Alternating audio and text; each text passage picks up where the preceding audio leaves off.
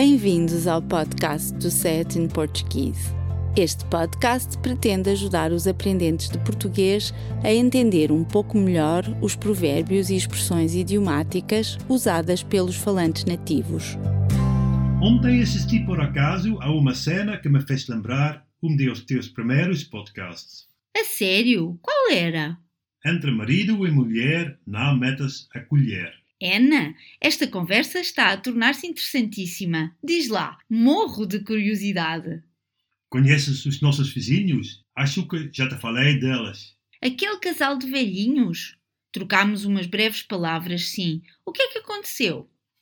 Tiveram um desentendimento acalorado. Era hilariante, mas também um pouco tragicômico. A senhora está a manifestar sinais de demência e começa a perder o juízo. E está convencida de que o marido dela está a traí-la como uma linda loira. Pobre coitado! Conseguiste perceber tudo o que disseram?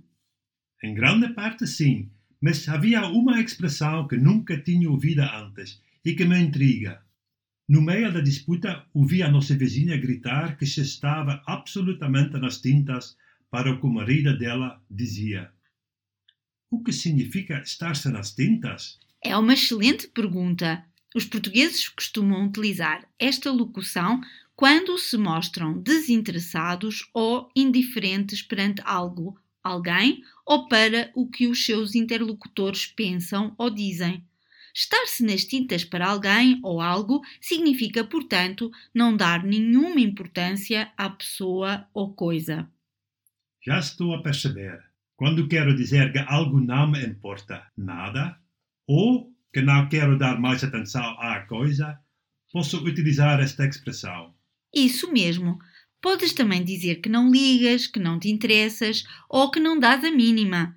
Ou simplesmente tanto me faz, acompanhando-se a expressão do gesto de bater com uma mão na outra duas ou três vezes para sublinhar esse desprendimento. Existe também o verbo marimbar-se e a locução estar-se a marimbar para alguém ou alguma coisa. Conheces a origem de estar-se nas tintas? Infelizmente não consegui encontrá-la, mas conforta-me saber que nem mesmo os especialistas do ciberdúvida da língua portuguesa puderam resolver esta questão. Uma interpretação plausível poderia ser que quem pinta ou está nas tintas fica irremediavelmente cheio de salpicos e borrões de tinta na roupa, nas mãos, nos braços e cabelos, mas não quer saber se as outras pessoas notam ou não. É-lhe absolutamente indiferente. Ocorre-me que as palavras borrões e borifos têm a mesma etimologia. Será que estar a borifar-se é uma expressão idêntica? Muito bem, as tuas célulazinhas cinzentas estão a trabalhar a 100%. De certeza que um homem com tantas capacidades me poderia dar alguns exemplos. Posso, sim, mas não vou fazer batota a dizer que são meus. Encontrei-os todos na internet. Star Wars. O ator Mark Hamill diz estar-se nas tintas para regressar como Luke Skywalker. Estou-me nas tintas para a Constituição, disse o deputado André Ventura sobre a regionalização. Frase polêmica do apresentador de televisão Manuel Gocha para aqueles que já se manifestaram sem saber coisa alguma, deixe-me dizer-lhes que estou-me absolutamente nas tintas para o que pensam. Eu também tenho um exemplo para ti que acho muito engraçado.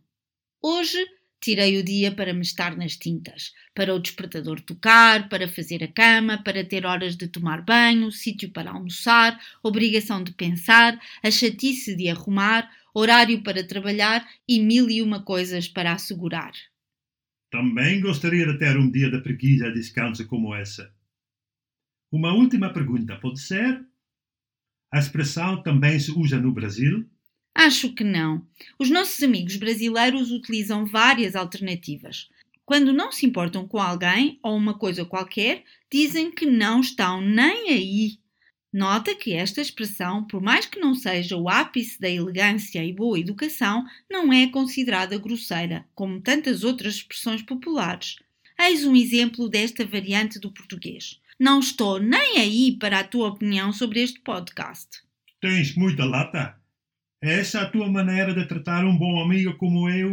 Relaxa, foi só para te provocar. Sabes bem que gosto de brincar contigo. Sei, sei. Quem desdenha quer comprar. Obrigada por ouvir o nosso podcast.